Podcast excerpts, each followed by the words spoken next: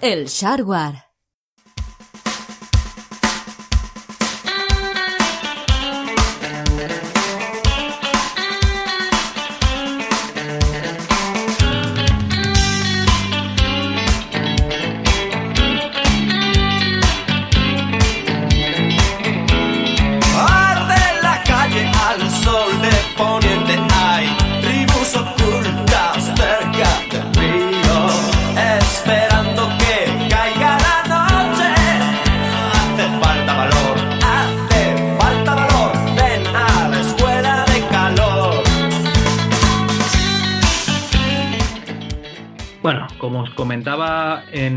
En autoexilio del principio, eh, vamos a tener aquí a Luis Aguilar, que es eh, uno de los cofundadores, digamos el programador de Bass Software, ¿no? ese grupito de, de amigos, que yo creo que cumplieron el sueño que hemos tenido todos los chavales adolescentes que nos gustaban los juegos, que es hacer un juego sobre su propio instituto, eh, mofándose un poquito, mofándose con todo el respeto del mundo, de sus profesores, compañeros y tal, o sea, un cachondeo total. El principio del fin, un juego en el que tenías que, mm, digamos, hacértelas, eh, componértelas de cualquier manera para robar los exámenes y no tener que estudiar. ¿Tú, Antonio, habías oído hablar de este juego alguna vez? Nada, nada, nada. Bueno, te mentiría si te dijera que la primera vez que lo escucho es ahora, porque digamos que lo he leído estos días atrás porque los he estado comentando en el grupo de Telegram, pero antes de eso, nada, ni idea. Pues sí, eh, la verdad es que estábamos hablando de, no sé, del podcast de, de MS2 y nos, dice un compañero de trabajo mío que está en el grupo de Telegram, dice, oye, tenéis que probar la aventura gráfica al principio del fin. Yo digo, esto no me suena de nada. Aventura gráfica española al principio del fin. Digo, ¿esto qué es? Total que buscando encuentro la página web y, efectivamente, o sea, una aventura gráfica en Basic, pero bueno, ya lo, ya veremos después cómo, cómo se las ingeniaron, en el que, pues, lo que os digo, yo creo que es el sueño de, cualquier chaval que está ahí a punto de acabar el instituto, ¿no? Que, es hacer una aventura gráfica con el mapeado de, su colegio y los profesores. En fin, bueno, que vamos a disfrutar de esta experiencia que nos va a explicar su protagonista.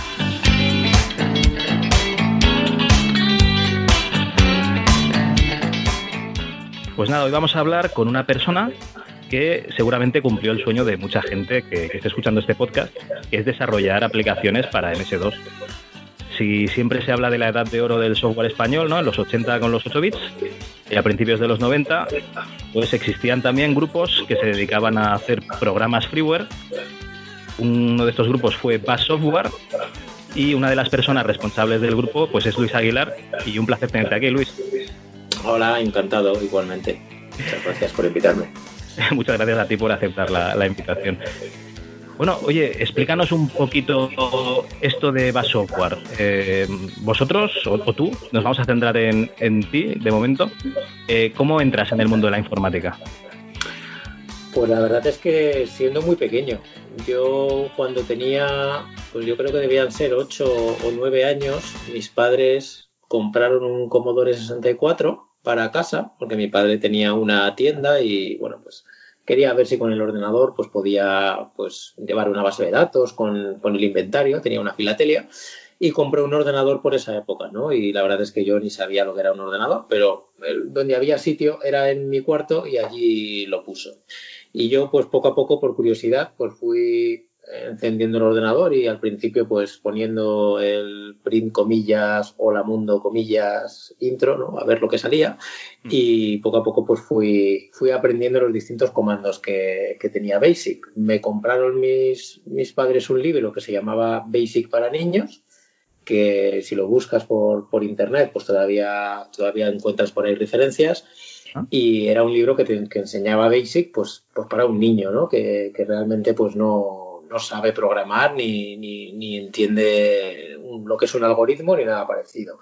Y lo devoré. Y más tarde me compraron otro que se llamaba Basic Avanzado para Niños, que era pues de la misma serie y también lo devoré. Me acuerdo que explicaban cosas como, por ejemplo, las, las potencias, ¿no? El, pues 2 al cuadrado, 2 al cubo, etcétera, cómo, cómo calcular eso con un ordenador y yo ni sabía, ni siquiera sabía lo que era una potencia porque todavía pues era muy, muy pequeño y en el cole pues no habíamos, no habíamos dado tanto. Y eso fue lo que me, lo que me aficionó y ahí es como cuando, cuando yo empecé ahí a saco con, con el tema de la, de la informática y de la, y de la programación.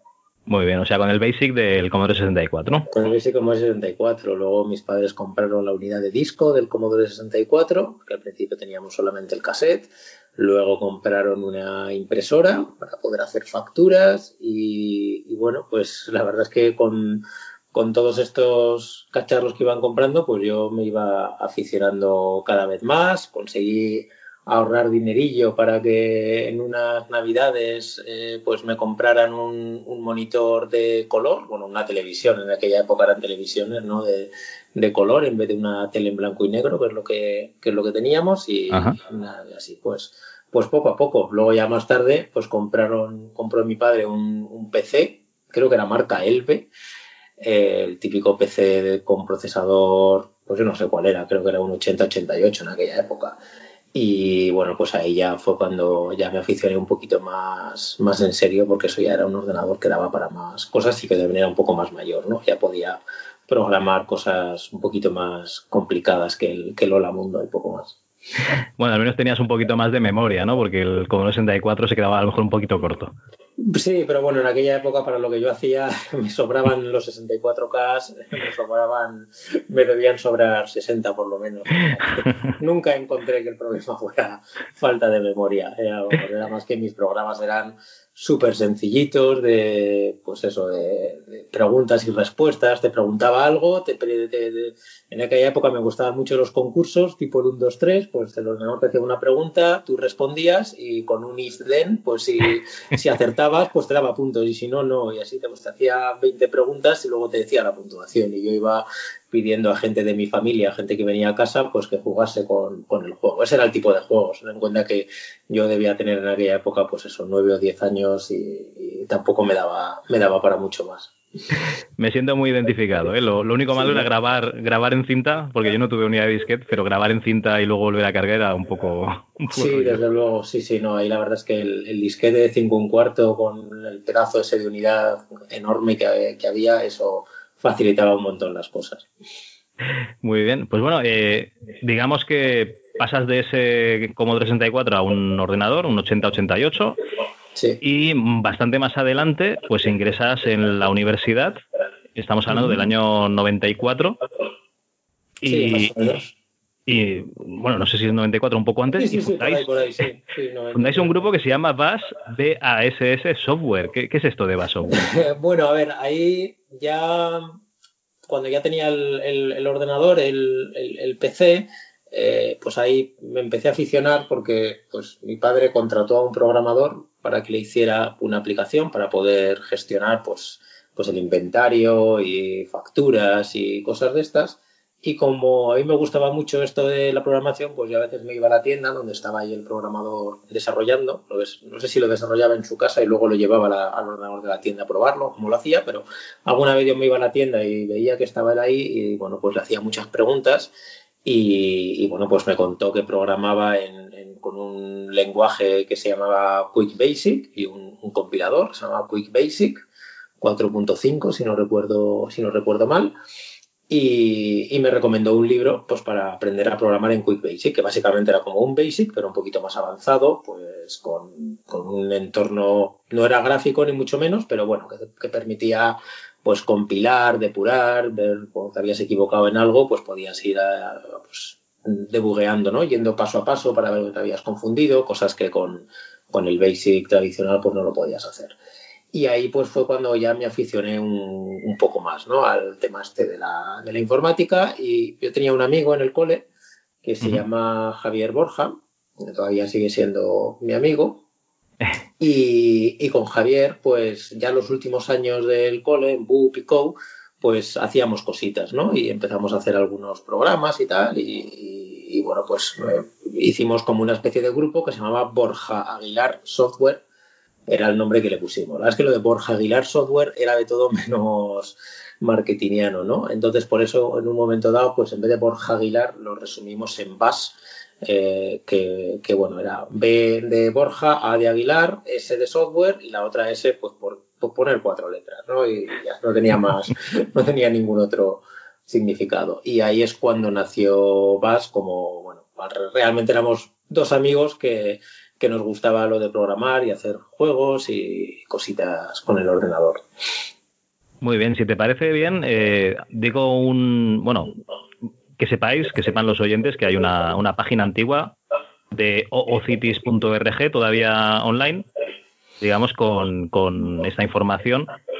Sí, esa página, por lo que he visto, esa página es una copia de la página que yo creé en, GeoCities, que GeoCities era una web que existía en aquella época de, pues, de hosting de páginas gratuitas, ¿no? Tú alojabas ahí tu página web y ellos, pues, yo creo que te añadían publicidad y ahí es de donde ellos sacaban dinero y tú simplemente, pues, subías las páginas en HTML y ya está. Entonces ahí yo hice unas, unas páginas web y, del grupo, que la verdad es que viéndolas ahora pues se ven muy, muy antiguas, ¿no? Los típicos GIFs animados de un ratón moviendo una bandera. Es muy noventas, muy noventas. Muy, muy de los noventas, ¿no? Con fondos, en vez de ser un fondo blanco, pues con un fondo ahí con textura. La verdad es que visto ahora es bastante horrible. Pero, pero bueno, en aquella época pues era lo que, lo que se llevaba. Y, y, bueno, GeoCities desapareció, que lo compró Yahoo, creo, y, luego desapareció. Y estos de OOCities, pues yo creo que lo que han hecho ha sido pues copiar el contenido que antes tenía GeoCities y, y lo siguen ofreciendo pues como algo de archivo ¿no? de, de internet. Pero bueno, es curioso, sí. Ahí está la página. No sé si desde ahí todavía se pueden descargar los programas o no, pero sé que están en otros sitios por internet. Todos no lo sé. El principio del fin, lo que es la aventura gráfica, sí. Eh, Ajá. Pues, vale. pues si quieres hacemos un, listado, ¿vale? Muy bien. tenemos aquí el quién es cualo.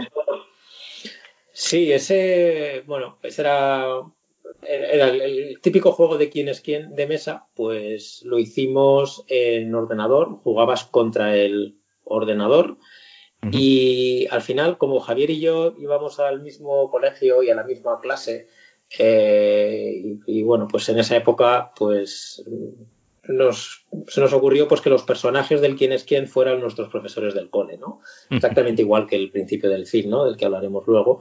Todos los personajes que aparecen, pues en el caso del quién es quién, todos eran profesores nuestros del cole, de, de, de GB y de, y de BUP y lo que hicimos fue pues el recrear el juego de quién es quién pues con preguntas y respuestas pues en versión de ordenador cada ese juego tenía más gracia si eras del, de mi colegio no y porque entonces conocías a los profesores que si eres de fuera pues realmente pues mucha gracia no no te hace. Además metimos ahí como muchas gracias que hacían comentarios los profesores, de vez en cuando salía ahí un bocadillo y decían algo. Y claro, eso era por las típicas frases que decía cada profesor, que bueno, pues si eras del cole te hacía mucha gracia, colegio eran los, los jesuitas de, Zaragoza, si no, pues entiendo que mucha gracia pues tampoco te hace, ¿no? Pero, pero bueno, fue, era un juego real más o menos sencillo de, de programar y, bueno, pues nos hizo gracia el, hacerlo. No es que fuera muy divertido, pero, pero bueno, por lo menos practicamos un poco. Bueno, los compañeros de, de clases, si se los pasaba, a los que tuviesen ordenador y leían esas muletillas de los profesores, sí que, sí que debían estar encantados. A, ellos, a ellos sí que les hacía mucha gracia. Y la verdad es que yo estaba más enfocado en la parte de programación. Javier también, también programaba, pero Javier dibujaba bastante bien. Entonces todos los todos los muñequitos, todas las, caras que hay, tanto en ese juego como en el principio del fin, todos los decorados los, los dibujaba Javier con un, con un, software que se llamaba Deluxe Paint. Seguramente los, los, de la época pues, pues se acuerdan de él. Tenía ahí como, no sé si como la, la imagen era como algo, algo egipcio, no, me acuerdo exactamente cómo era, pero bueno, era un, era un, software, era el Photoshop de la época y él hacía ahí los, eh, sus sus dibujos y los grababa en, en algún formato de estos, pues sin compresión. En aquella época tampoco había grandes compresiones en PCX o similar y luego pues con otro una utilidad que hicimos lo convertía en un formato que pudiéramos leer rápidamente en Basic porque el problema también que teníamos en aquella época nosotros que tampoco es que fuéramos ningunos expertos ¿eh? programando es que solamente leer un, un, fichero de imagen y pintarlo en la pantalla como estuviera comprimido y todo fuera así un poco complicado pues tardaba un montón de rato en, en pintarse ¿no? entonces pues hicimos ahí como un formato que que lo podíamos leer rápidamente y pintarlo prácticamente de forma instantánea en la pantalla, sin que el usuario tuviera que estar viendo cómo aparecían los píxeles por, por, por líneas o cosas así. El problema es que en esta época, pues claro, dan un poco de risa, ¿no? Pero en aquella época, cuando el, el 80-88 creo que iba a 4 MHz o 4,77 o algo así. Pues, pues eso parece que no, pero era podía ser un problema de rendimiento. Muy bien, no, sí, sí. A, día de hoy cargas una aventura conversacional de Spectrum y, aunque sean gráficos vectoriales tarda bastante en pintar la pantalla, entonces es normal. Sí, sí. Bueno, pues el siguiente eh, programa, este ya no es un juego, sería el Fuentes 1.1. Bueno, eso realmente fue una utilidad que hicimos, que lo que te permitía era cambiar el tipo de letra eh, con una fuente que tú hubieras diseñado. Y eso en yo creo que en alguno de los programas o juegos que hicimos cambiábamos el tipo de letra y esto al final era una utilidad que hicimos pues que lo que te permitiera eso, diseñar tu propia fuente, tu propio tipo de letra y aplicarlo al, al, MS2. Lo hicimos casi como algo más para nosotros y luego pues lo, publicamos también como una herramienta por si alguien quería cambiar la fuente y el tipo de letra del MS2. Esa era un poco la gracia que tenía. Muy bien, o sea, es una herramienta interna que la, comercializabais, en este caso a precio cero, pero bueno, que la poníais al alcance de cualquiera. Sí, efectivamente. Bueno, también tenemos otro programa que también será otra utilidad, que es el Serenata. Efectivamente, Serenata era una herramienta que era como, te pintaba como un piano y tú pues con las teclas del ordenador pues podías tocar, tocar canciones, ¿no? Y bueno, pues lo hicimos ahí un poquito más currado para que pudieras grabar una canción y luego pues poderla reproducir. Y, y bueno, lo utilizábamos para pues para la música de algunos de los de los juegos bueno la verdad es que tampoco tenía mucha música porque ni Javier ni yo sabemos nada de música o sea que, que, componer tampoco componíamos pero pero bueno en alguno de los juegos que sí que suena alguna vez algo pues estaba hecho con estaba hecho con, con serenata y luego pues la gente que supiera tocar el piano y que le gustara ahí componer bueno pues podías podías utilizarlo para, para eso.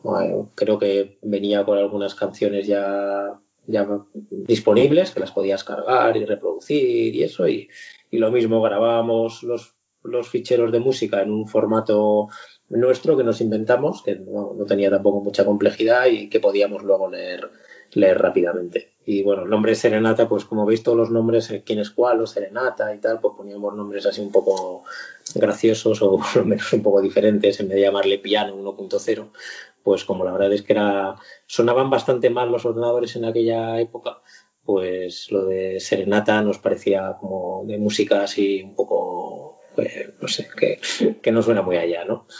No, no, que está muy bien, porque si no, a día de hoy seguramente sería Sound no sé qué, Sound no sé cuánto. Sí, por bien, fantástico. sí. Bueno, y aquí pasamos a uno que, que me vuela la cabeza, que es la, la, escoba. Ah, ese, mira, ese yo creo que posiblemente sea el más popular de los juegos que, de los pocos juegos que hemos hecho, pero la escoba eh, yo creo que, que es el, el, más popular, por lo menos es el juego que más se distribuyó porque en aquella época pues, pues enviamos el juego a distintas revistas de, de aquella, aquella época, ¿no? A pues, PC Manía o Micromanía o bueno, las, unas cuantas, ¿no? Que, que, existían por aquel entonces uh -huh. y algunas de ellas pues lo, lo publicaron, ¿no? Lo, en aquella época pues recordaréis que muchas revistas venían con un, con un CD o con un disco donde pues incluían programas, demos o, o, juegos o cosas gratuitas. Y algunas de ellas pues lo incluyeron en su en su en la revista de uno de los meses. Y ese juego al final es el juego de la escoba de cartas típico de, de toda la vida eh, en el cual juegas contra el ordenador. Claro en aquella época no existía internet con lo cual lo de jugar contra un oponente real pues era imposible y lo que hicimos fue programar la inteligencia del ordenador pues para que pudiera jugar contigo contra ti a la, a la escoba no el, ordenador no hace trampas en ningún momento él, él, no sabe qué cartas qué cartas tiene bueno lo sabe obviamente porque está todo en, en, en su memoria pero las decisiones que toma sobre qué carta echar al corro qué carta llevarse o, o, qué hacer, pues no están influenciadas en ningún momento por las cartas que tú tienes, ¿no? En ese vale. sentido es, es, no, no, hace ninguna trampa. Lo que sí que hacía era tener un, tenía en la cabeza las cartas que han salido, ¿no? Y en la escoba, los que sepáis jugar, pues si te llevas eh, pues la mayor parte de los oros que han salido, pues te llevas una escoba, si te llevas la mayor parte, el mayor número de siete, también te apuntas luego una escoba al final. Entonces él sí que tenía en mente pues cuántos siete han salido, pues para saber si, si merecía la pena llevarse unas cartas o llevarse otras, etc. Y digo que fue de los más populares porque en, en, aquella época nosotros en los juegos añadíamos un fichero de texto con información sobre el juego, instrucciones incluso nuestros datos de contacto. Sí. Y, y, y mucha gente llamó a el teléfono era el, el, de casa de mis padres obviamente en aquella época no había no había móviles o si los había desde luego no estaban a nuestro alcance y entonces el, el, número que aparecía ahí era el de casa de mis padres y durante mucho tiempo pues ha habido gente que ha llamado a, a casa de mis padres pues a, a, preguntar por mí pues pues porque a lo mejor habían perdido el juego y lo querían volver a recuperar o porque se habían comprado un ordenador más moderno y, no podían ahora ejecutar la escoba y querían saber pues, pues qué podían hacer para ejecutar en un, en un Windows 7 o en un Windows 10 o lo que sea el juego de la escoba que tanto les gustaba, ¿no? Sabéis que ahora pues necesitas algún tipo de emulador o algo para poder ejecutar ese tipo de juegos. Entonces había un montón de gente que, que escribió bueno, que llamó sobre todo, porque tampoco en esa época había mucho, mucho internet y mucho email, pero mucha gente que llamaba para preguntar por, por mí y hablar sobre el, sobre el juego. De hecho, el, el juego, pues yo tengo un hijo de, de 12 años y, y, hace unos meses se lo puse, él no lo había visto nunca, y la verdad es que le gustó bastante y se enganchó bastante a jugar a, a, la, a, la, escoba durante unos días. Luego ya descubrió que había una versión de la escoba para iPad. y ya se ha olvidado, ¿no? Del DMC2. Pa, pasa totalmente de mi, de mi versión de la escoba, pero, pero sí, ese, la verdad es que a mí me gustó mucho programarlo porque eh, fue la primera vez que programaba pues un, un, sistema que fuera capaz de pensar por sí mismo, ¿no? El, el ordenador y que decidiera uh -huh que tenía. Y la verdad es que el ordenador jugaba bastante bien, o sea, no, no, era, no era fácil no era fácil ganarle, ¿no? Y, y, bueno, pues era un juego bastante, bastante entretenido. Si a alguien le gusta jugar a la escoba, yo le recomiendo que le eche alguna partida porque es súper fácil de jugar, súper rápido y, y, yo creo que es, es chulo. Yo aquí lo que echo de menos es eh, que sacases después el guiñote, ¿eh? siendo de Zaragoza. Por, porque yo no sé jugar al guiñote, tenía Me que sacar el vale. que es lo que sé. Yo, yo estudié en el, en, el, en el CPS, en la Escuela de Ingeniería de Zaragoza, y ahí a lo que jugaba todo el mundo era el mus en la, en la cafetería. Pero, pero no, o sea, nos quedamos en la, en la escoba nada más. Vale, Solo vale. llegamos hasta ahí cogimos las cartas, las escaneamos con un escáner que tenía la hermana de, de Javier en, en, su trabajo pues nos ayudó a escanear las cartas. No sé, los de Heraclio Fournier, si se enteran, a lo mejor nos demandan, ¿no? pero, pero bueno, hicimos allí el escaneo para poder ponerlas, porque ya dibujar eso a mano era muy complicado y, y bueno, quedó un juego curioso, por lo menos. Está... No, no, sí, la verdad es que está muy curioso de, de, de ver y de jugar. Sí, sí, es todavía, todavía se puede jugar, mantiene jugabilidad a día de hoy. Muy bien, bueno, y llegamos al plato fuerte, te lo comentaba antes fuera de micro, pero es que eh, el otro día en un chat de Telegram un compañero de trabajo me dice, oye, eso del podcast de MS2, a ver si, si habláis de una aventura gráfica española que se llama El principio del fin. Y yo digo, eso, eso no me suena de nada. Total que busco y me encuentro pues esta página, la de oocities.org, que es la, la copia, digamos, de, de, la página antigua y me descargo el, el principio del fin. Y conseguí un examen. Esa misma noche ya me picó tanto que conseguí un examen, supongo que se, será el facilito, y, y, digo, bueno, pues eh, esto hay, hay, que hablar con esta gente porque eh, han conseguido un sueño que es programar un juego y encima un juego que se mofan un poquito ¿no? De, del colegio y de los profesores que tenían. Sí, este, este juego lo programamos una vez que ya habíamos salido del cole. O sea, a eso te iba a comentar. Sí, en el verano de terminar COU, entre COU y empezar la universidad pues lo, lo programamos entre, entre Javier y yo. Lo hicimos además un poco a, escondidas, incluso de nuestros amigos, eh, porque queríamos que, que, que, fueran ellos ¿no? los primeros en, en, jugar y de hecho así lo hicimos. Eh, cuando ya lo teníamos terminado, un día les invitamos a mi casa a, cinco o seis amigos, a los más cercanos, y les pusimos a todos a jugar a la vez al, al, juego, a la aventura gráfica.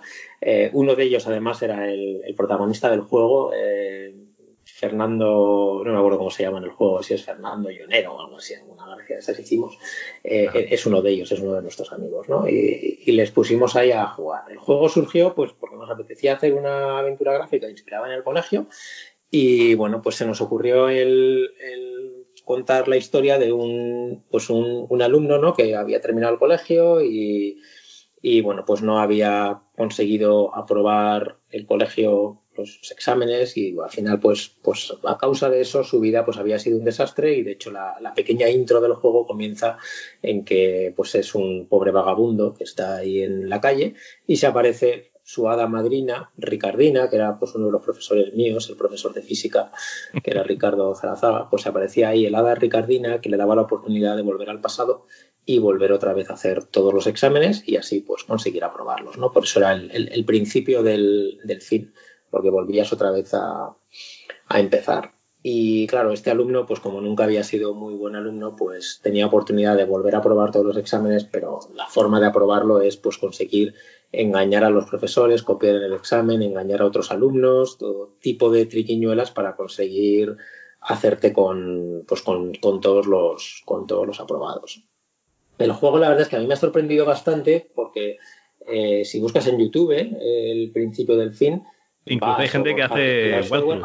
hay, gameplays del, juego o de, unas cuantas personas que yo no les conozco a ninguna, ¿no? Entonces me hizo mucha, mucha gracia y mucha ilusión encontrar que había gente que, se ha dedicado a jugar al juego y, grabarla y grabar en vídeos en YouTube sobre el propio juego. De hecho, yo a veces los, los veo por recordarlo, ¿no? Porque hace ya ese juego, pues no sé si es del, del 98, del 99, han pasado ya pues, pues 20 años y, yo mismo hasta me, me, sorprendo ¿no? de, ciertas escenas que ya ni me, ni me acordaba. Entonces lo que hicimos fue pues programar el, el juego con diálogos, con, un montón de, de, escenas distintas, de sitios distintos, todos los dibujaba Javier y, el, casi todo en, lo que Javier hizo en el juego fue toda la parte gráfica de, de dibujos, que la verdad es que fue un curro tremendo y yo hice toda la parte de programación. Y entre los dos lo que hacíamos era pensar la historia, ¿no? Cómo, cómo íbamos a, cómo se iba a desarrollar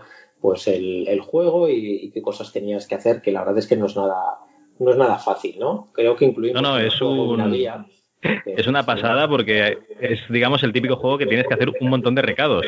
Sí, sí, sí, es, es bastante complicado y luego tiene muchos, pues muchos huevos de Pascua, ¿no? En el, hay una cabina de teléfonos, por ejemplo, en esa cabina puedes llamar a mi casa, puedes llamar a casa de Javier, puedes llamar a casa de, amigos nuestros y, tienes diálogos, pues, pues así graciosos cuando llamas desde, desde ese teléfono que no, no, influyen en el juego, obviamente, porque nadie tiene por qué saber que, que llamarme a mí, pues, pues vale para algo, pero hicimos cosas así. También había una orla donde están pues nuestros amigos del, escaneada, ¿no? Y están ahí nuestros los amigos con, los que a los que les presentamos luego el juego.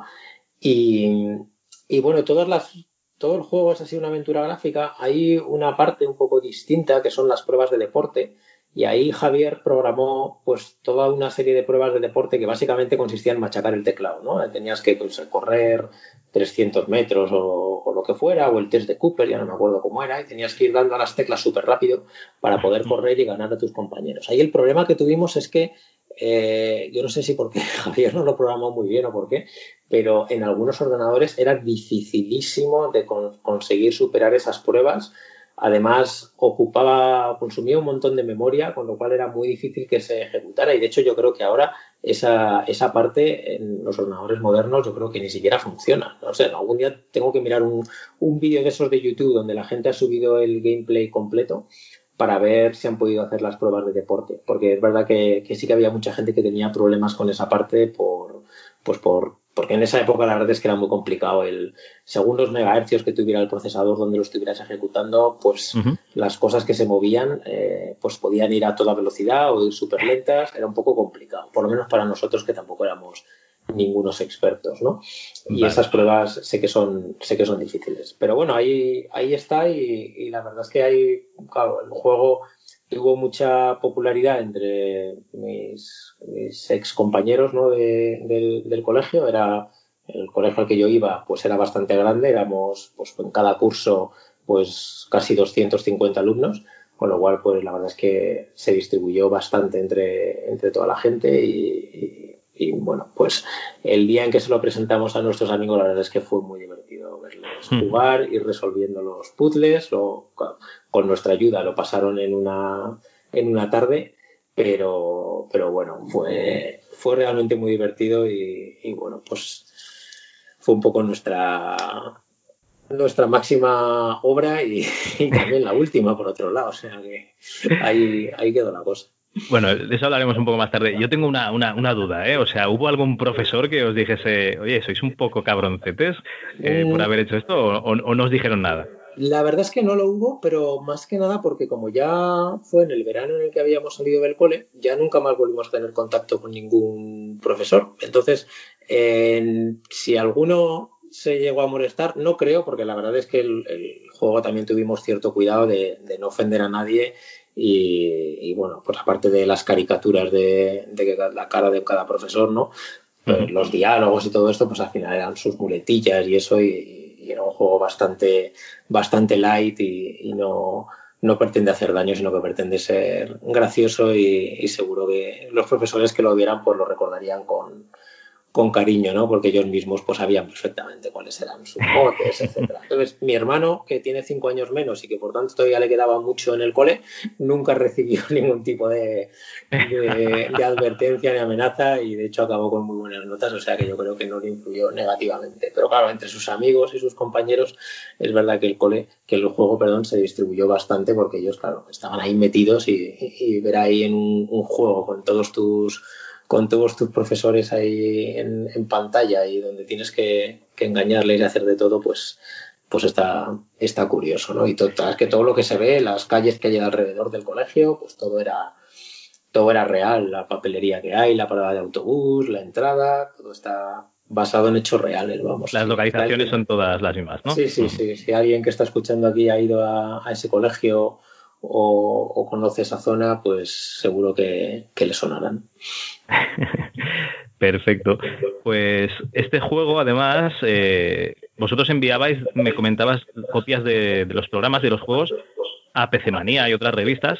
Y este juego, en vuestra página web, ponéis que, tiene muy buenos comentarios de PC Manía. Sí, pues posiblemente, si te digo la verdad, ya ni me acuerdo, porque ha pasado ya tanto tiempo que, y es una pena que, que no guardo esas revistas, porque cuando yo, yo me fui de Zaragoza y me vine aquí a Madrid, pues, mm. pues mi madre ya un día se cansó de tener ahí todas las revistas que yo tenía, micromanías y pecemanías y de todo, y, me preguntó, ¿Esto, ¿esto se puede vender en Wallapop? ¿Me van a dar algo? Y dije, pues no sé, por prueba si quieres, porque es verdad que son que eran revistas pues, pues muy antiguas y como ocupaban mucho y no las quería por ahí, las puso en Wallapop y alguien se las compró. Entonces ya con, con eso se ve se esfumaron todas las, todas las, reseñas, pero, ¿no? Pero sí que es verdad que, apareció en que apareció en algunas en algunas revistas. Es verdad que, como decía antes, yo creo que tenía más era más popular el juego de la escoba, porque es verdad que eso pues a, cualquiera le puede gustar. Este, pues bueno, siendo una aventura que puedes jugar sin haber ido al, al, colegio, pues claro, tiene, tiene más gracia cuando conoces los personajes, el entorno, etcétera. Si no, pues también está bien, pero, pero, un poco menos. No, te creas. ¿eh? Me estoy dando cuenta de que hay profesores que si les cambias la, imagen, realmente las muletillas, sí, sí, las muletillas que comentas y tal, digo, mira, pues este se podría parecer a uno que tenía yo en mi colegio desde luego, viendo la gente que ha subido a YouTube eh, vídeos y todo, pues oye, entiendo que sí que, sí que ha gustado a la gente que, se ha puesto a jugar a jugar a él. a, mi hijo de 12 años se lo puse también el otro día, ¿no? Cuando vi que se aficionó a la escoba y bueno, lo vio un poco, pero enseguida me dijo que se iba, se iba a jugar al Fortnite, que es lo que, es lo que me gusta. suele pasar, suele pasar eso. Bueno, eh, te comento, en PC Manía ponía este magnífico juego es una aventura gráfica para dos en la que os convertiréis en un alumno al que se le ha parecido su hada madrina para darle una nueva oportunidad y aprobar todas las asignaturas de tercero de Y además me consta, por lo que he leído por internet, que lo repartieron en, un CD. No sé si es el número 57 o así de PC Manía. Sí. Eh, pero que lo, repartieron como, bueno, sabes, lo típico shareware, freeware, la, sí, sí, sí, mm. sí. Efectivamente, pues sí, así sería. Ya te digo que lo, lo enviábamos en un disquete a revistas y eso, pues simplemente porque nos apetecía que lo, que lo publicaran y bueno, pues, pues darlo un poco a conocer, porque en esa época, pues no prácticamente, bueno, sí, prácticamente, yo creo que Internet en el año 98, no, perdón, estoy hablando de antes, antes me he confundido, esto, esto tiene que ser el año 93 o algo así, 92. 94, es el 94. 94, vale. Sí, es verdad. Yo empecé la universidad en el 93, pues por ahí sería. En el 94, pues Internet no, no estaba para nada, para nada extendido. Nadie tenía en su casa una conexión a Internet. Entonces la única forma era enviarlo a, enviarlo a revistas. Y bueno, pues oye, cuando lo aceptaban y lo publicaban, pues, pues nos hacía, nos hacía gracia y nos hacía, nos hacía ilusión. Te he pasado un link, eh, que es una página que se llama moviegames.com, no sé si la conocías.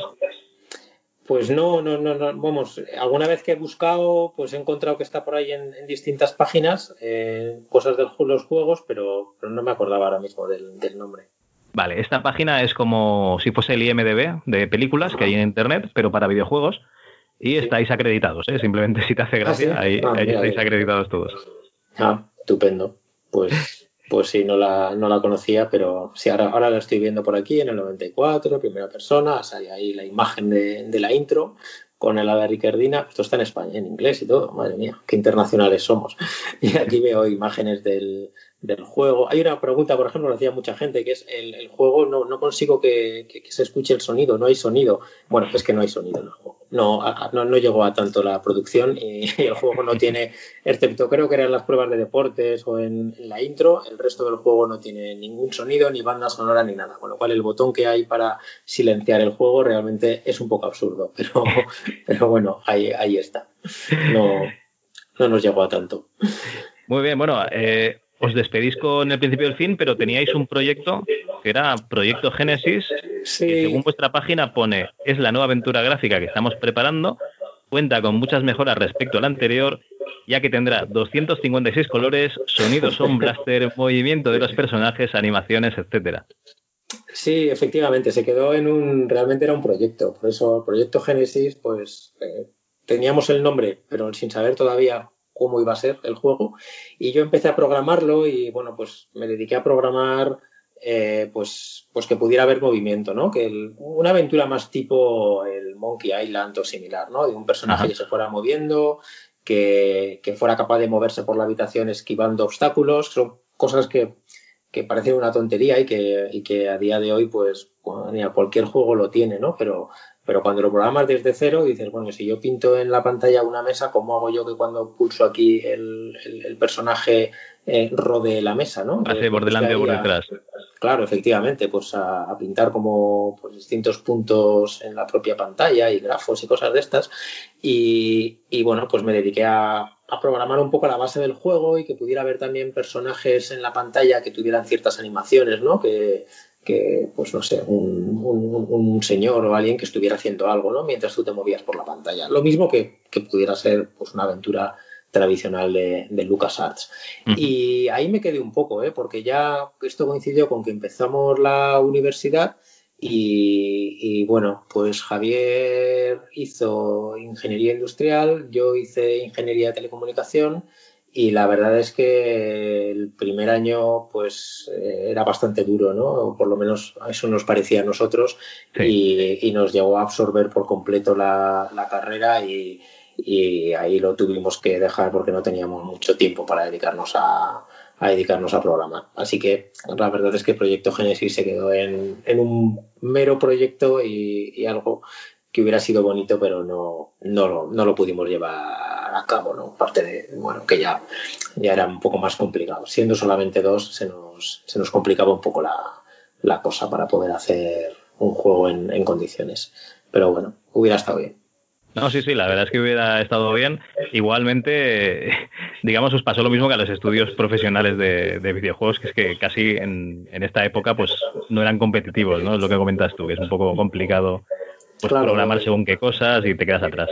Al final nosotros pues eh, no éramos más que unos aficionados, que, ya te digo que en esa época es que no había ni internet, con lo cual todo lo aprendíamos pues casi de manera autodidacta, ¿no? Probando y, y, hasta entonces los juegos los habíamos hecho en, en Quick Basic, que era un lenguaje pues bastante limitado.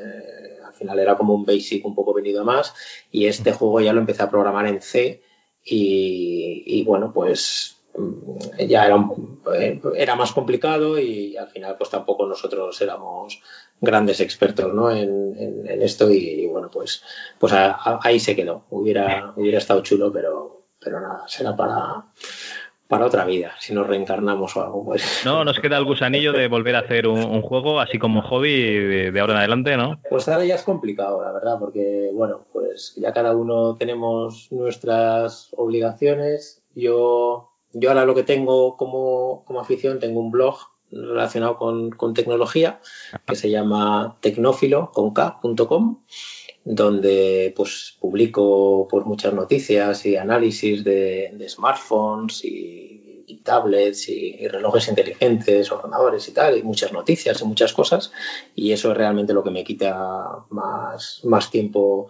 en cuanto a mis, a mis aficiones. Y, y, en eso es un poco en lo que estoy volcado cuando tengo, cuando tengo más tiempo. Entonces ya lo de ponernos a programar, a día de hoy el, programar un videojuego es como hacer una película, ¿no? O yo creo que es incluso más complicado porque hay películas amateur que son, que son muy buenas y yo creo que programar videojuegos ahora mismo requiere unos conocimientos técnicos y unos equipos de personas, ¿no? De especialistas y eso que, que desde luego nosotros no, no lo tenemos. Así que ahí ya esa puerta yo creo que, está, que está cerrada por el momento. No me veo... te sorprenderías, ¿eh? Con motores así preparados que no tienes que hacerlo desde cero, ¿eh? Como te tocaba hacer en C. Como un Game Maker o con un Godot o con un, yo qué sé, un Unity mismo, yo creo que lo podríais hacer, un juego así. Pues, se lo tendré que decir a Javier. eso, eso. a ver si explicamos. No sé si le pillaré por banda porque también tiene una vida ahí muy ajetreada con, con, su trabajo, sus niñas, etcétera, pero, pero bueno, la verdad es que nos lo pasamos muy bien haciendo el principio del fin y, y pensando cuando íbamos a la piscina, pensando la historia, cómo íbamos a, cómo iba a desarrollarse. Yo creo que es de estas cosas que, que disfrutas más cuando lo estás haciendo, que luego ya, pues una vez hecho, pues, pues ya está, ¿no? Pero el, ir pensándolo y eso fue lo más, lo más divertido. O sea que podría estar bien. No pues sé, tengo esperanzas de que mi hijo le dé por ahí o algo. Ay, perdona, perdona, dime Luis. No, que tengo esperanzas de que a mi hijo le dé por ahí por el tema de programar y eso, pero por el momento le veo más consumidor de videojuegos que, desarrollador de videojuegos. Sí, sí, no, yo a mi hijo le tengo que, bueno, mi hijo también juega Fortnite y le tengo que reducir el tiempo de, juego, limitar más bien. Y, eso, para hacer los deberes, pues entonces le damos media horita más y cosas así, ¿sabes?